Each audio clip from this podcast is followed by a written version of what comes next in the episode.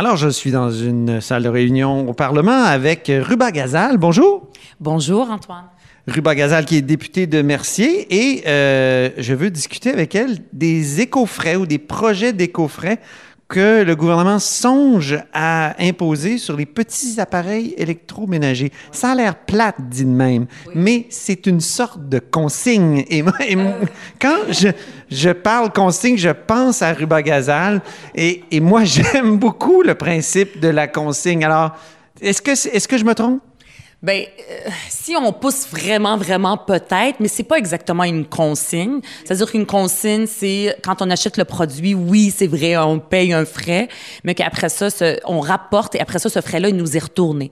L'éco-frais, lui, il ne nous retourne pas. Il va vraiment servir à, au recyclage. Donc, quand j'achète un appareil, ce que le ministre dit, là, ce que je comprends, parce qu'on n'a pas tous les détails, c'est que je l'achète, il y a une sorte c'est une mesure d'éco-fiscalité pour éviter de dire taxe, parce que l'objectif, c'est que ce frais-là va servir après ça à la fin de vie euh, de, euh, de ce produit-là. Donc, l'idée derrière ça, c'est ce qu'on appelle la responsabilité élargie des producteurs. Donc, je suis producteur d'un produit comme un grille-pain. Je le mets sur le marché et en ce moment, les producteurs, ils ne sont pas responsables de ce produit-là une fois qu'il est acheté, qu'il est mis sur le marché puis quelqu'un l'achète. C'est la société qui est responsable en fin de vie de le ou de le recycler peut-être euh, si ça se passe bien. Mais là, on oblige les producteurs d'être responsables de leurs produits du moment qu'ils le mettent sur le marché, ce qu'on appelle le du berceau.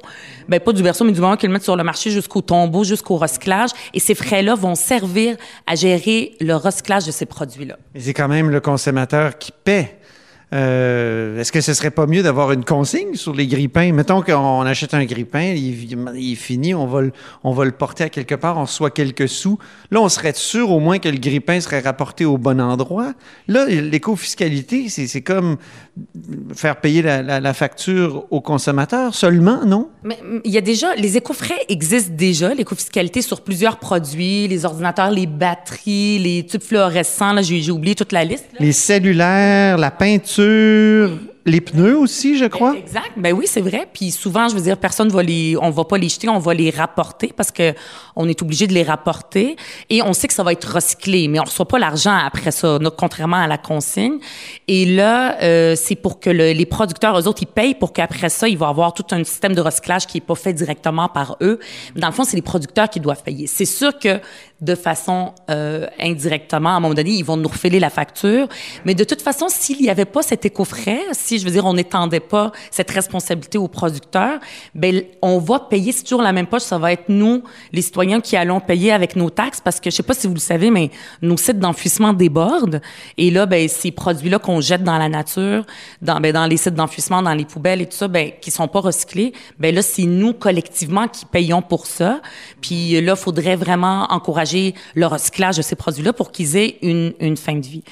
Euh, mais il y a quelque chose d'intéressant avec euh, l'éco-fiscalité, c'est que... Oui, c'est ça. C'est une mesure que vous, vous appuyez. Bon, là, elle n'a pas été encore euh, adoptée par le gouvernement du Québec. On, se dit en réflexion. J'ai parlé au ministre Charette tout à l'heure qui m'a dit on, c'est juste une réflexion comme ça.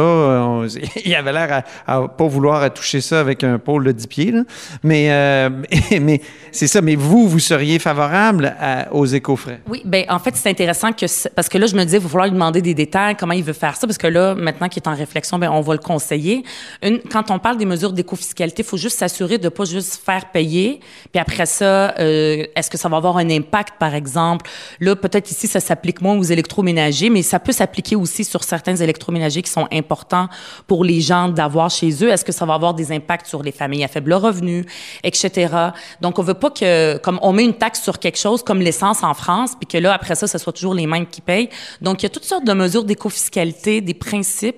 On met une taxe, mais peut-être que la, sur la, façon que le ministre veut le faire, peut-être faire une analyse. Est-ce que ça va avoir un impact sur les citoyens? Lesquels, sur quels produits? S'il y a des impacts, de quelle façon après ça on peut aider les gens à plus faible revenu à pas payer pour ça? Ça, ça serait quelque chose dans les principes d'éco-fiscalité que Québec solidaire on encourage et auquel je pourrais, euh, avec plaisir, euh, éclairer le ministre. Comment ça fonctionnerait exactement? Mettons sur... euh, là, on parle des micro-ondes, des rasoirs électriques, euh, des aspirateurs. Ça, on parle de ça dans l'article de, de Geneviève Lajoie du jour. Ben là ici, je, je peux pas vous dire le détail, mais il y a toutes sortes de, c'est-à-dire faut pas qu'il y ait euh, qu'on mette en place cette mesure-là, puis que ça ait des impacts qu'on veut pas, puis que ça soit pas. Si on veut s'assurer que ça ait un résultat, puis que les gens, par exemple, souvent on dit ben ça va être le citoyen qui va payer. Ben si tu as les moyens, oui, puis tu veux t'acheter un grille-pain, paye. Mais peut-être que ça peut avoir des impacts sur d'autres personnes. Peut-être que ça l'est pas, mais il faudrait quand même faire cette analyse-là. Mais ce qui est le plus intéressant avec les éco-frais, c'est que ça envoie un signal aux producteurs que vous êtes responsable. C'est pas vous vendez un produit puis vous en lavez les mains. Vous dites, moi, j'ai fait ma job de producteur. Non, tu es responsable jusqu'au bout. Ça, on aime ça. Ben, Ça, les gens responsables. Donc, une, fait que là, s'ils sont responsables, ils vont dire, ouais, peut-être que les consommateurs sont tannés peut-être de payer pour ça des produits qui marchent pas très bien, de mauvaise qualité. Et là, peut-être ça va les inciter à concevoir leurs produits de façon de meilleure qualité. Puis peut-être c'est une première mesure, c'est pas la seule, là, mais qui pourrait lutter aussi contre l'obsolescence programmée. Mais là, ça va dépendre aussi. Définissez-moi ça, l'obsolescence programmée, s'il vous plaît. Oui, ça, ça veut dire que euh, il y a par exemple des producteurs euh, qui vont mettre euh, sur le marché des produits avec une fin de vie euh, avant le temps. Par exemple, une, une machine à laver qui a été programmée pour laver tant de cycles de lavage et après ça, elle s'arrête. Alors que, fait que ça a été fait exprès par le producteur.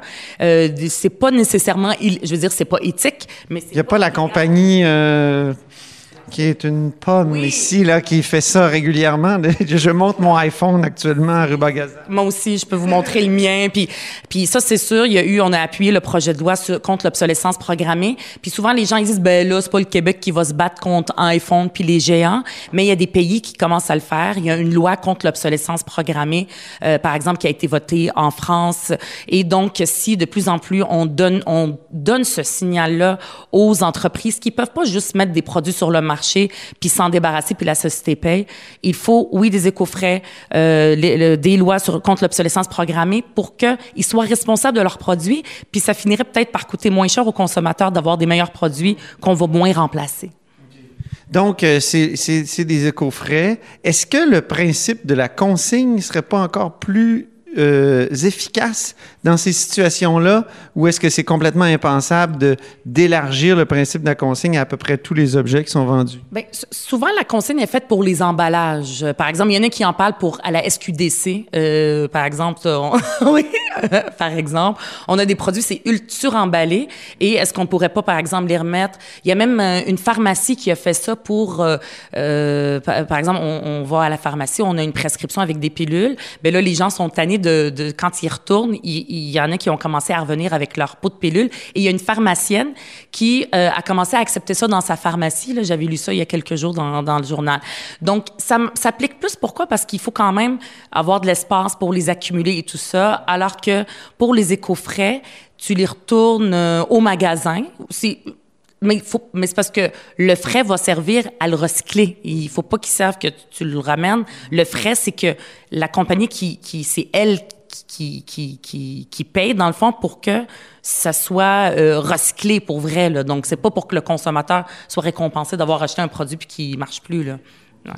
Ben, je comprends. Merci beaucoup, Ruba Gazal, pour ce tour d'horizon de deux principes qu'on aime beaucoup, les éco-frais et, et la consigne.